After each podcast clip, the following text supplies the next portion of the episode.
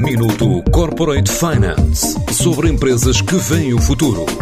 Minuto Corporate Finance na TSF, à terça e à quinta-feira, antes da uma e das seis da tarde, com o apoio Moneris. Grupo Moneris, uma visão de 360 graus no apoio à gestão. www.moneris.pt O fecho das torneiras da refinaria de Matosinhos levou as contas do Porto Leixões a cair para metade e vai fazer com que a Galp passe de primeira para terceira operadora.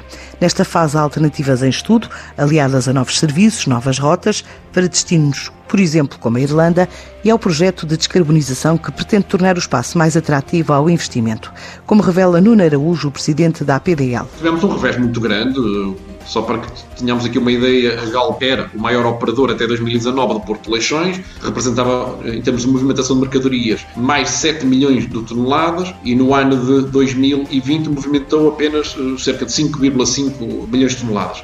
A APDL do o volume de negócios diminuiu cerca de 3 milhões de euros e para 2021 com a Galp a tendência será para piorar, ainda que vá ser estabelecida uma ponte marítima entre Sines e Leixões para abastecer a região norte, mas por outro lado deixámos de receber crudo, que era aquilo que mais representava nas movimentações, eh, vai significar mais uma quebra. As nossas previsões é passar das 5,5 milhões de toneladas para as 3, 3,5 milhões de toneladas. Nós estamos a estudar algumas alternativas. Com o Brexit, países como a Irlanda sentem necessidade de fazer abastecimento direto para os portos do país e já foi criada uma rota a partir de Leixões com um serviço que deu provas de eficiência noutras ocasiões de crise, como a que provocou a greve dos coletes amarelos em França. O que a CLDN fez foi criar uh, escalas diretas, ou seja, hoje passamos a ter um navio que escala em Dublin e depois de seguida em Leixões e um navio que escala em, em Liverpool e de seguida em Leixões.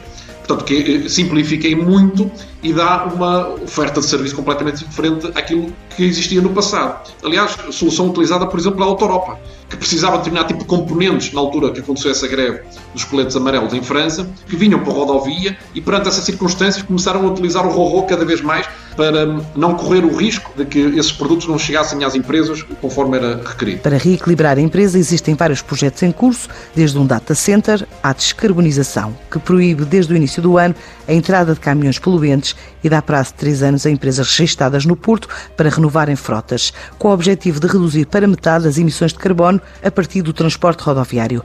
Mas também há planos para o transporte marítimo. Nós, com esta medida associada ao transporte rodoviário, em três anos vamos reduzir 50% das emissões que lhe estão associadas. Os números que nós temos é cerca das 23 mil toneladas que resultam da nossa atividade, cerca de 1.200 eh, estavam associadas ao transporte rodoviário. Portanto, dá para ter aqui um bocadinho de paralelismo. O setor marítimo representa cerca de 19 mil toneladas das emissões associadas à nossa atividade. E também aqui nós queremos fazer um esforço para transformar o Porto de Leixões. Porque temos desafios muito importantes nesta questão da descarbonização, da transição energética, mas também da digitalização do nosso próprio negócio. A PDL vai construir o primeiro data center Tier 3 eh, público no país. Nós vamos lançar este ano o concurso, ele está em processo de certificação. Portanto, isto também diz muito da forma como nós estamos a ver a, a digitalização do nosso negócio. Para já, o Porto de Leixões à procura de alternativas de reequilíbrio de contas pela quebra do terminal que alimentava a refinaria da Galp, em Matosinhos. Minuto Corporate Finance sobre empresas que veem o futuro. Minuto Corporate Finance na TSF, à terça e à quinta-feira, antes da uma e das seis da tarde, com o apoio Moneris. Grupo Moneris, uma visão de 360 graus no apoio à gestão. www.moneris.pt